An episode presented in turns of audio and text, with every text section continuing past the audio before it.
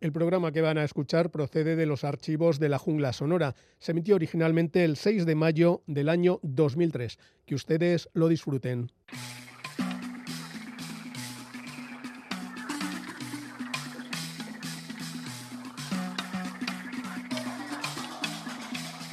Saludos, bienvenidas, bienvenidos a todos un día más a esta nueva edición monográfica de la Jungla Sonora. Estamos ya en la edición 2602. El saludo de quien os va, a acompañar en estos próximos minutos, Joseba Martín.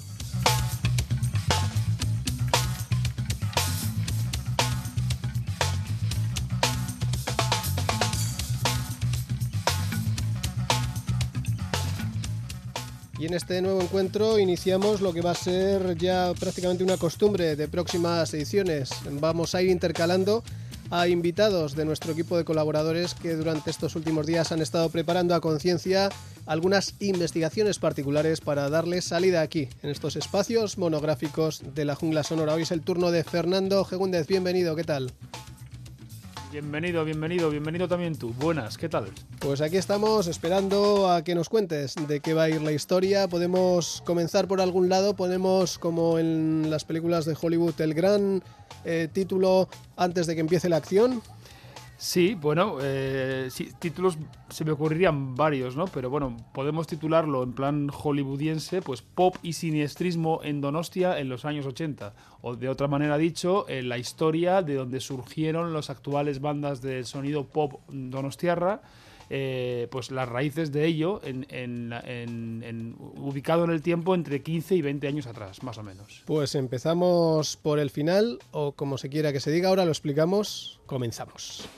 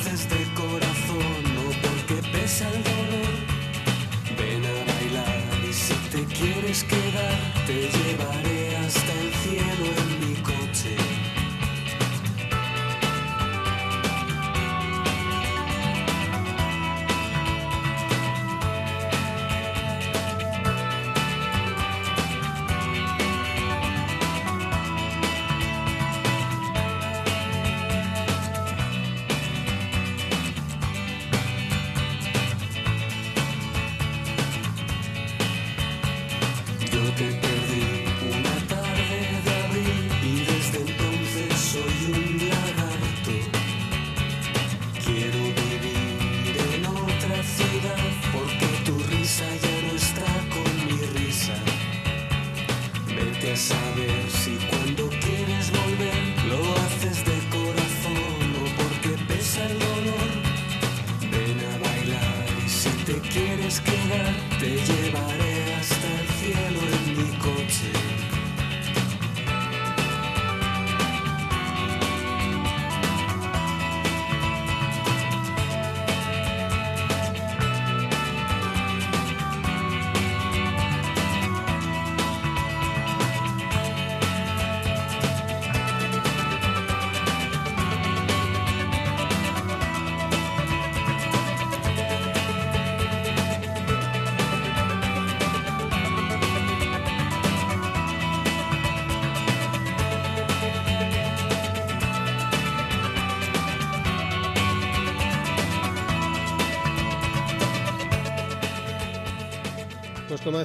vamos a recorrer estos entre 15 y 20 últimos años del pop Donostierra, la música que se hacía entonces a través de un pequeño juego de recuerdos que ha preparado para nosotros Fernando Gegúndez. Hemos comenzado con un grupo que quizá tiene su razón de ser aquí y ahora, ¿no?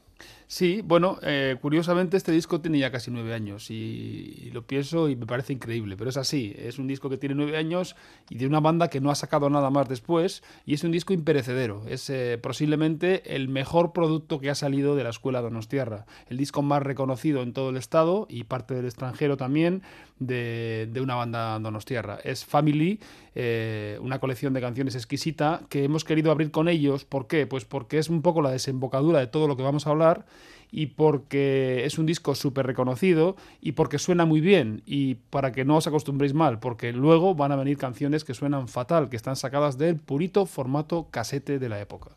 Muy bien, vamos a mm, dejar claro, por tanto, Family como culminación de esos 15... Una de ellas, junto a La Buena Vida y Le Mans. ¿eh? Efectivamente. Podríamos hablar también de grupos intermedios, pero nos vamos a ir casi a los orígenes. Family en los primeros 90 tiempo ahora para recordar los primeros 80. Los primeros 80 primerísimos, entonces eh, no va a ser un orden cronológico estricto, pero sí que lo que va a sonar ahora es lo primero de todo, lo más antiguo. Eh, es una banda que fue eh, de alguna manera la gestación o los pasos previos de uno de los dos miembros de la luego muy alabada banda en los 90, Sanchis y Jocano.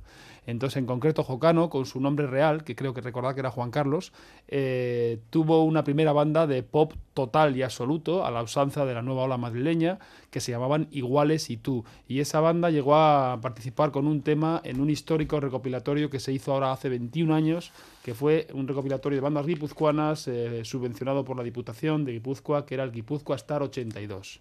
Ahí venía un tema llamado Madonna Yeye más de 20 años y la música de Iguales y tú, con el señor Jocano ahí al frente, sigue sonando pues como entonces, fresca, directa, sencilla y 100% pop. Aquí está la canción, como bien decía Fernando, es Madonna Yeye.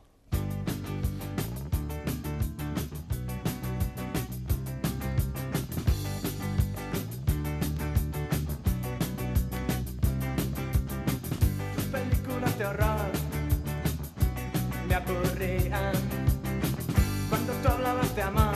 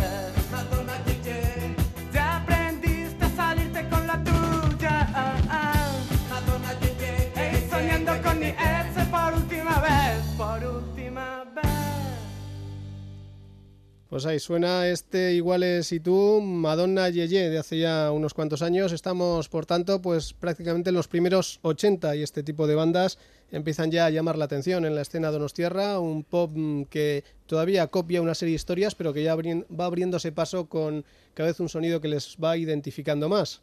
Sí, así mismo es, porque aunque esto mm, de alguna manera remita a la nueva ola madrileña, casi casi contemporánea, y es una canción preciosa que no ha perdido nada con el tiempo, con el, eh, dentro de poco, en muy breves años, el sonido Donosti va, va, a tener unas características propias, y lo que vamos a intentar demostrar aquí en esta hora es que esas características propias dieron origen, dieron origen, y de eso estoy yo convencido, y lo hemos dicho varias veces igual en este mismo programa otras ocasiones, dieron origen a lo que luego fue el fenómeno indie en el resto del Estado. O sea que Donosti como precursora de un sonido ya de, mayor importancia global. Hay un montón de sellos ahora mismo que están defendiendo precisamente este tipo de parámetros sonoros. Seguimos adelante con otra banda que tuvo una vida breve pero que dio paso a una excelente y exitosa banda en los años posteriores, mediados de los 80, primeros 90 el eh, grupo inicial tenía un nombre, el continuador obviamente otro, pero mm. algunos de sus componentes estaban ya en la misma película. Sí, pues creo que hablamos de Agrimensor K y, de la, y de La Dama se esconde. Efectivamente, bueno, pues La Dama se esconde fue eh, quizá junto a Duncan Du las dos bandas más importantes o que más eh, repercusión tuvieron en los 90 de toda la escena donostiarra y, bueno, pues como todas las bandas conocidas tienen su pasado, y el pasado de la dama se esconde es oscuro, es realmente oscuro. Es una época de juventud en que ellos estaban absolutamente obsesionados con las lecturas de Frank Kafka y no en vano su banda, su banda primigenia se llamó Agrimensor K, una banda totalmente influenciada por los sonidos siniestros, banda de rímel, de abrigo negro de larguísimo y de, de tristeza provocada ¿no? en la juventud total, porque eran unos chavalillos de lo que luego fue La Dama se esconde. Agrimensor K llegó a grabar un single que se llamó El Castillo, otra referencia kafkiana más, y un tema mm, suyo mm, fue incluido en otro recopilatorio de la época, un recopilatorio de bandas de todo Euskal Herria que se llamó Navidades Radioactivas y que celebraba las Navidades de una forma muy particular. El tema como todo el disco era conceptual de Navidades, en este caso se llamaba Resurrección Blanca y es quizá lo menos melódico que grabaron Agrimensor K, pero quizá lo más interesante también. Pues ahí está Nacho Goberna y sus compañeros de entonces, Agrimensor K, que luego daría paso, como decimos, a la dama se esconde, pero esas son otras historias. La de Agrimensor K es la que nos interesa ahora. Esto es Resurrección Blanca.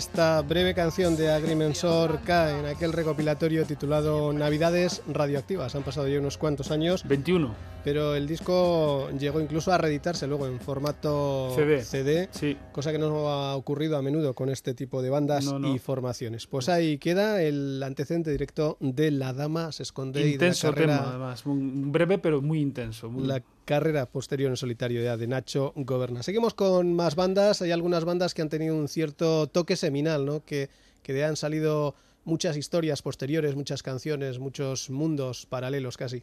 Sí, eh, por supuesto, la que va a venir ahora, la que más, quizá de todas, ¿no? Porque además son gente que, eh, inexplicablemente se han llevado muy bien entre ellos desde siempre, porque la misma formación de Aventuras de Kirlian, exactamente la misma, fue la que luego, ya con base en Madrid, eh, llegó a, más lejos, siempre dentro del ámbito underground, pero llegó a vender bastantes más copias con su famosa pica puesta en Japón, etcétera, etcétera como Le Mans. Y eran la misma gente, exactamente, que ya en, eh, a principios de los 80 andaban batallando con maquetas y más maquetas, muy influidos por, la, por el disco de John Marvel Giants sobre todo, muchos más, ¿no? porque luego ya el espectro de Yvonne Radkin se abrió hacia el jazz y hacia otros muchos derroteros, pero el disco de John Marvel Giants, aquel famoso disco minimal de canciones tan chiquitinas que salió a principios del en el año 80 concretamente, fue un poco la base en la que se, en la que se cimentaron los, las cosas del Donosti Pop a principios de los 80. Vamos además a acercarnos a una especie de celebración, porque no hace mucho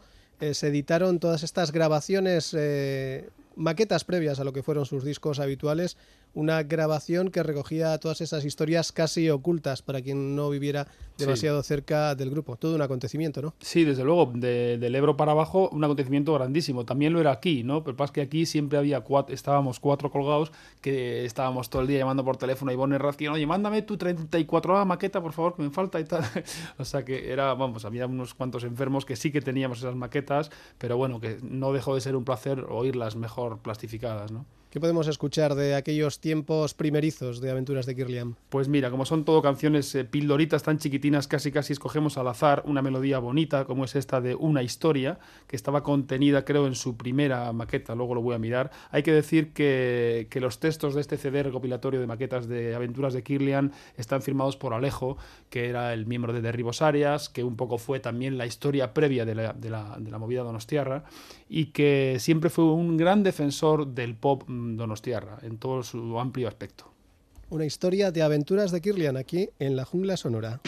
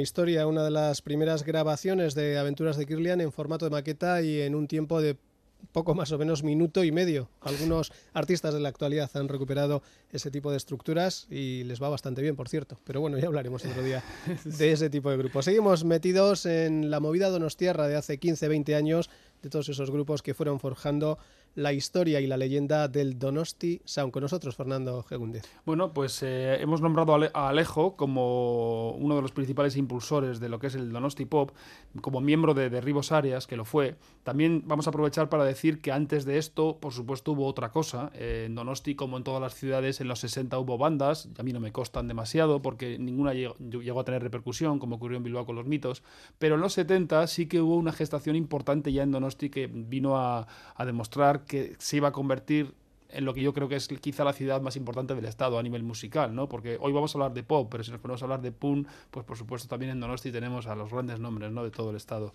Y en los 70 lo que había en, en Donosti era por un lado la, el germen de derribos Arias, que eran los negativos, que luego fueron derribos Arias, antes de su emigración a Madrid, eh, antes que todo ello estaba Bracamán como banda única e indisoluble, capitaneada por Borja Zulueta, que era hermano del director de cine, Iván Zulueta. Y por otra parte eh, también estaba el famoso Donosti Sound, que se llamó entonces, que eran tres bandas que las llevaba el mismo management, que era Santi Ugarte, Mogollón, Puscarra y UHF. Todo esto existió antes de lo que hoy estamos tratando aquí, para un poco para dejar las cosas claras.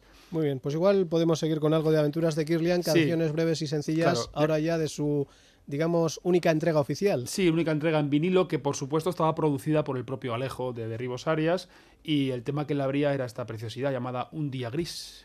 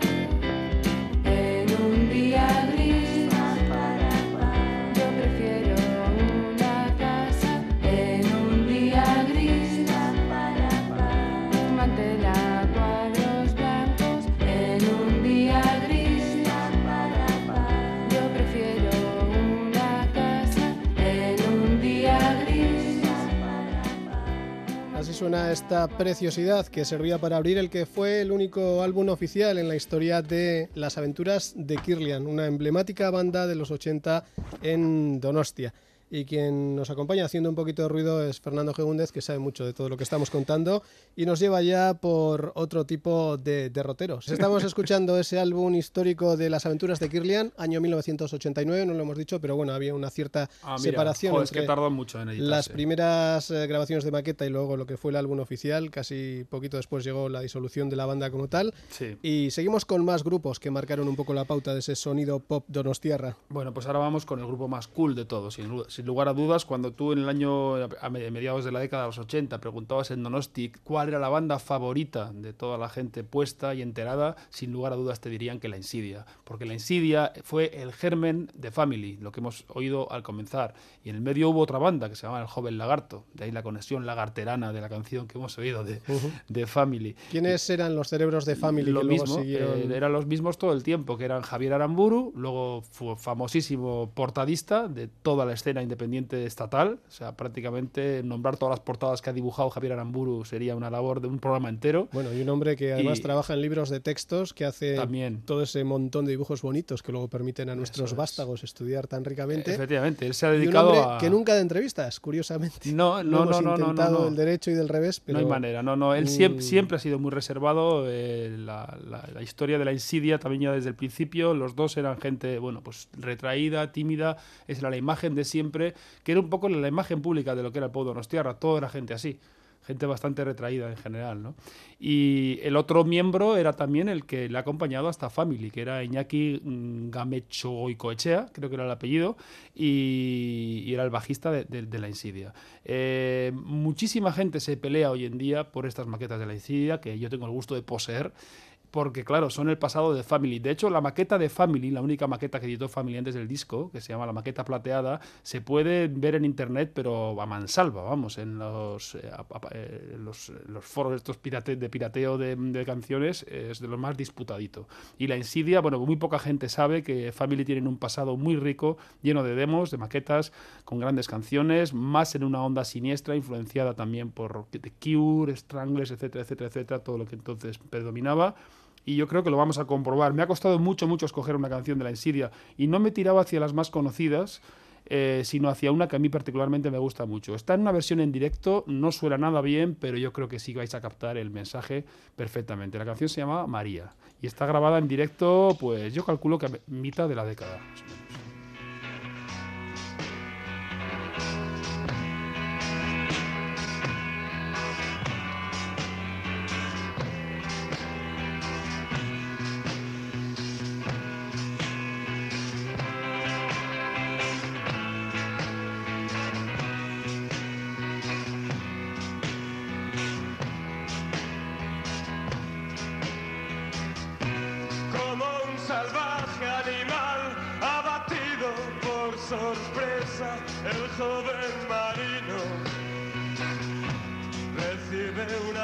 Lo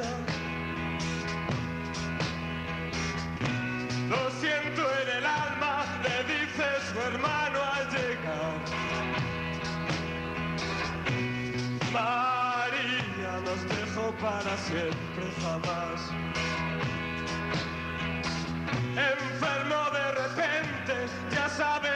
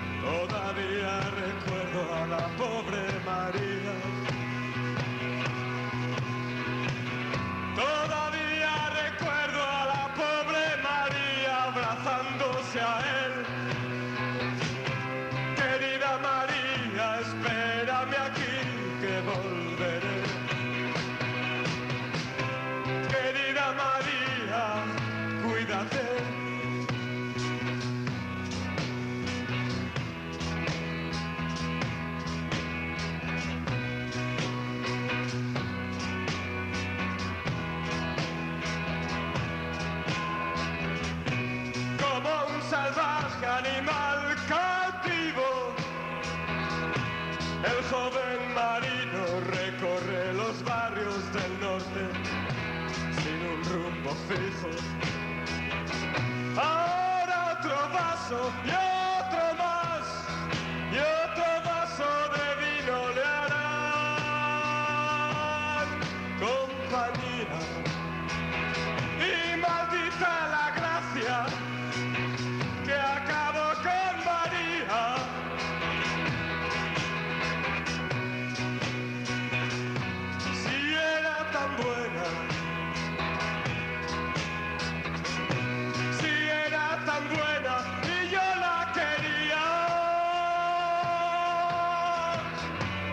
Todavía recuerdo a la pobre María llorando por él.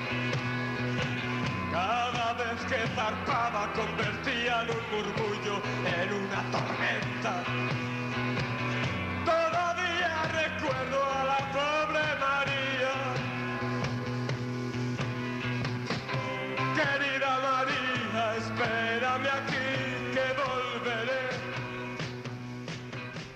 En directo, la música de esta banda, antecedente directo de Family y de otros experimentos, que es La Insidia. Eh, ¿Te suena dónde está grabado esto? Que va, yo tengo cantidad de directos de la Insidia, eh, de los pocos que dieron, pues seguro que no dieron muchos, pero bueno, pues me, fue- iban llegando de una forma o de otra eh, y no, no tengo idea de dónde está grabado. Yo, la primera demo que tengo de la Insidia es del año 84, o sea que deduzco que empezaron por ahí más o menos en el 84 y pudieron estar eh, pues tres o cuatro años en activo, más o menos. Hay una muestra famosa, la muestra de música actual de Donosti, que se celebró más o menos en el 84 también. Y ahí, eh, de alguna manera, los grupos que se presentaron a esa muestra fueron mm, parte de lo que estamos hoy hablando aquí, porque ahí estaban Matrona Impúdica, ahí estaban La Insidia, ahí estaban EMEAC también, que luego salieron por otro derrotero. Si nos da tiempo, luego vamos a poner una banda pre-EMEAC, va a estar difícil, no, y no a lo de China precisamente, sino la banda en la que empezó Kaki Arcarazo, que es una curiosidad muy grande y va a ser lo único Euskaldun que hoy sonará aquí, porque todas estas bandas, otra curiosidad, mucha gente era Euskaldun, pero cantaban en castellano. La mayoría de ellas, como estáis pudiendo observar. En inglés ninguna, desde luego. O sea, otra característica de- del pop donostiarra.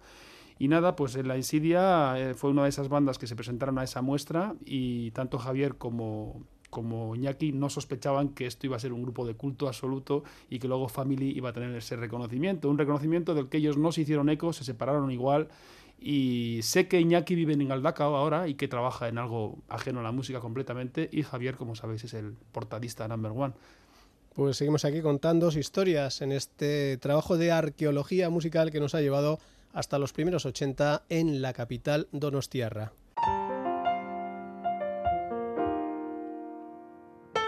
Hola, me llamo Arturo Farril, soy pianista y ah, cuando yo estoy en Brooklyn estoy relajando y tomándome una cerveza o algo, yo siempre tengo el radio a la jungla sonora.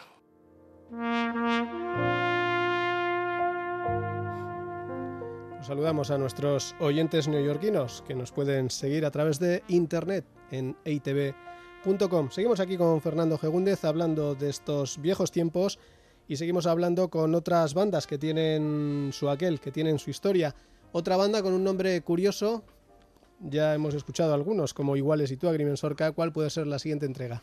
Pues la siguiente entrega se la estoy enseñando aquí en formato DINA 3 o no sé qué formato Sí, DINA este, 3. DINA 3 a, a Joseba porque ocuparon la portada de la revista Sintonía que luego se llamó Síntoma Rock en su número 6, eh, una revista en la que yo participaba en aquella época y que bueno, el hecho de que ocupáramos Matrona Impúdica en portada un poco refleja por qué nos fuimos luego al garete, ¿no? Porque, porque no nos salían las cuentas y no vendíamos un pimiento, porque era mucho riesgo sacar a un grupo como Matrona Impúdica que no había pasado ni pasó nunca del formato maqueta en la portada. La verdad es que nos encantaban, era un grupo increíble, con su estética de abrigo largo y, y bueno, y sus pelos alborotados. Matrona Impúdica es lo que va a sonar ahora, es también difícil escoger una canción. eh, fueron el, el germen de lo que luego fue el desván del macho, que quizá más gente jo- más joven le pueda sonar más. Y tras todo ello estaba la, la voz eh, y el bajo característico y la forma de, de ser y de llevar la vida característica de José Izcue que era su, su líder. Vamos a escuchar un tema de la última demo de, de Matrona Impúdica, un tema que habla de la transfusión del chalán.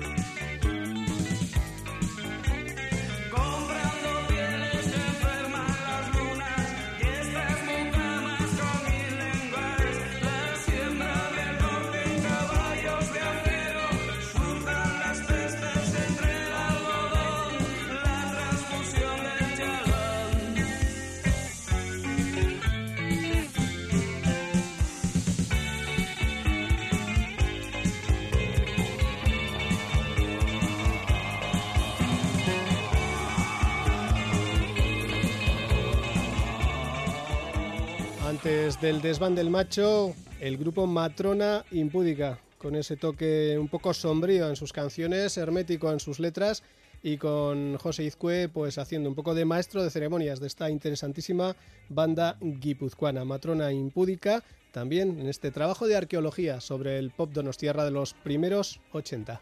Sí, señor. Oído, oído, oídas hoy las canciones de Matrona Impúdica, no solamente no han perdido, sino que han ganado. Y no te explicas, bueno, sí te lo explicas en el contexto de la época, pero hoy en día esto estaría fichando ya por un sello, vamos, a la voz de ya. Es casi, casi increíble por qué, por qué esto no, no, no trascendió. Bueno, pues la, razón yo creo que la mayoría de la gente la tiene en la cabeza. Toda esta música estaba compitiendo directamente en, en generación temporal con el rock radical vasco. Entonces, lógicamente, eran épocas combativas y eran épocas en que, en que era lógico que la mayoría de la juventud estuviera con lo otro, ¿no? con el otro movida y que a esto lo consideraran pues pijo, baboso, etcétera, etcétera, etcétera. Cosas que en aquella época, pues eh, como la gente era muy tributaria y muy de una tribu solamente, pues no se tenían en cuenta. Hoy en día la gente es más abierta y es probable que, que esto hubiera tenido más trascendencia. De todas formas, está claro que algunos, eh, algunos tipos de música se han adelantado a su tiempo y obviamente han tenido que pagar ese tributo de pasar es. casi inadvertidas para que todo el mundo luego al de 10, 15, 20 años les diga qué buenos eran aquellos, qué Claro. discos más buenos, qué interesantes artistas, que en fin, seguimos con más bandas, en este caso otra que también tuvo después una cierta continuidad, ¿no? JZK, la verdad es que, como pasó con muchísimas grabaciones mm, en maqueta de la época, suena mucho mejor sus canciones en maqueta que cuando ya consiguieron plastificarlas. No es el Curioso. caso de Matrona, que nunca llegaron a plastificar, pero JZK sí llegaron a sacar un mini LP que para mí no sonaba nada bien, sonaba muy bien, muy bonito, pero había perdido toda la frescura de, de las demos. Y tenían grandes canciones en, su- en sus en sus maquetas. Era una banda de Beasain, pero bueno, influida por el sonido de Donosti, sin duda, como Matrona, que eran de Arrasate, no lo hemos dicho, pero bueno, para el caso era lo mismo. Y de las canciones de JZK hemos sobresacado una que tiene un toque bilbaíno, porque, hombre, estamos aquí dos vizcaínos haciendo gala de nuestro conocimiento guipuzcoano, parece como un poco todo rara avis, ¿no? Entonces, eh, JZK se presentó a un concurso que hubo en la sala Gahueco de Bilbao y no lo ganó, lo ganaron la vieja escuela, espero que nos dé tiempo a ponerlos luego, y ellos luego hicieron una canción referida a este concurso, las injusticias de los concursos, etcétera, etcétera, etcétera, y la llamaron como el propio concurso, que era After Riada, porque se hizo justo después de las famosas inundaciones de Bilbo. El 83 estamos hablando. Pues Eso aquí es. están los JZK After Riada.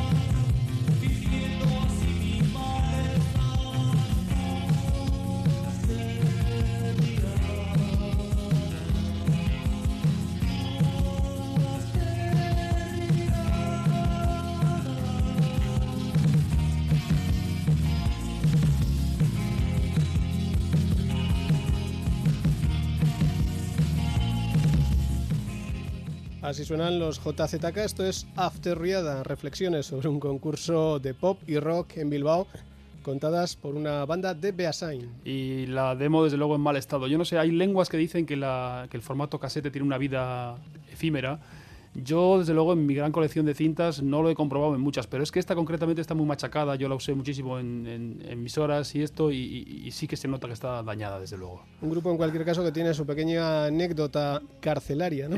Y tanto que sí, porque el famoso altavoz o bafle en el que inteligentemente se metió mm, Sarrio Naindía cuando escapó de la cárcel era propiedad de ellos, porque luego esta gente se dedicó a técnica de sonido, por lo menos parte de ellos. Pues Ujú. esa es la anécdota, aunque el concierto era un concierto de Imanol, creo recordar, Sí. pero el, el bafle en el que él entró pro- era propiedad de ellos. Muy bien, pues dicho queda para los anales de la historia. Seguimos recordando otro tipo de grupos que también, si JZK tuvieron vida y finalizaron en sí mismos, eh, los siguientes tuvieron diversas vidas posteriores, ¿no? Bueno, los siguientes, claro, es una banda que no hemos citado porque, claro, ya fueron tan conocidos que casi casi se escapan de esto, ¿no? Digamos, además que el sonido de 21 japonesas, que es el grupo que nos referimos, pues circuló por otros derroteros, digamos, más de música mm, étnica llamado o algo así. ¿no? También con, con mucha melodía. Pero el germen de, de, de 21 japonesas, o sea, en concreto Checho Bengoechea, uno de sus tres componentes, venía de esta exquisita banda de pop que, tuvo la suerte, esta sí, de fichar directamente por una entonces independiente todavía, que era Dro, bueno, Gasa, nunca Dro, siempre, fue Gasa la discográfica que se ocupó de la cosa Donostiarra. Y fue un mini LP muy bonito con, grandes canciones. El año, pues, eh, sería el 85, efectivamente. Y en este caso eh, fue el único, que es lo que quería decir, en que no fue Gasa, sino que fue Victoria, la discográfica que lo editó, que era lo que entonces se llamaba PDI, eh, que era PDI Victoria. Y en este LP, en este mini LP que se llama Cabezas Calientes, había una gran canción, una gran balada que se llamaba ¿Qué es amor?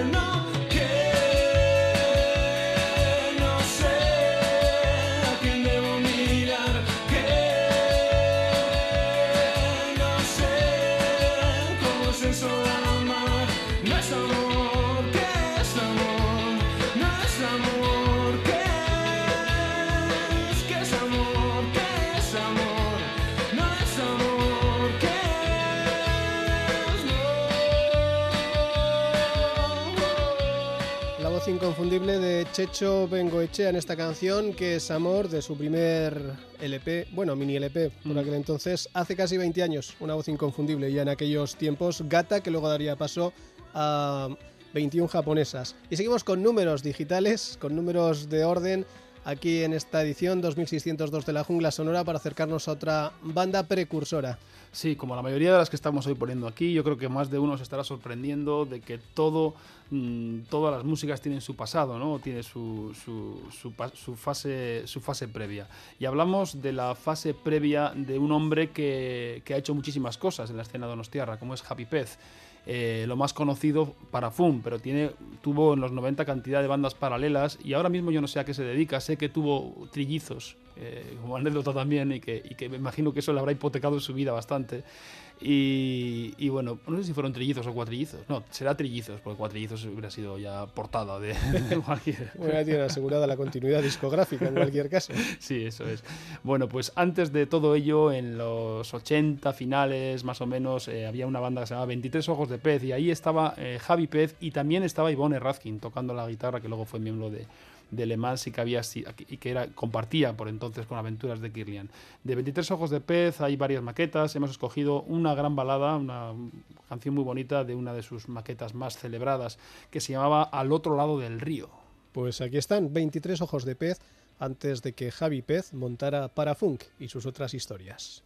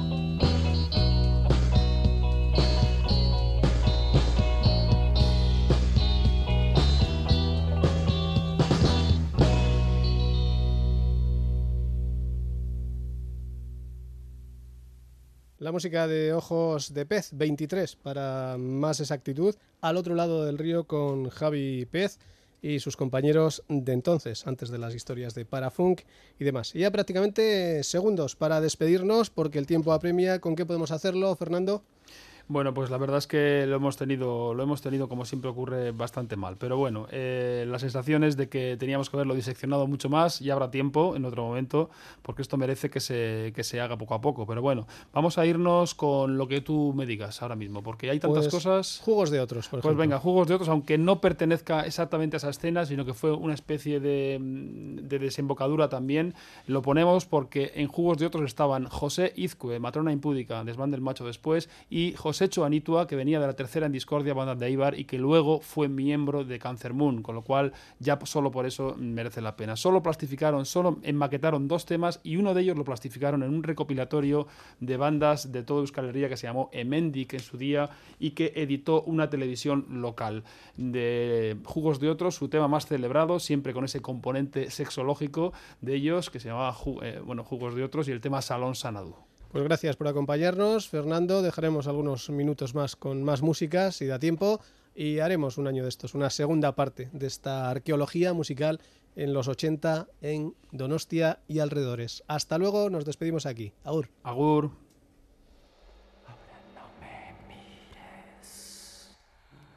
Esa boca abierta separa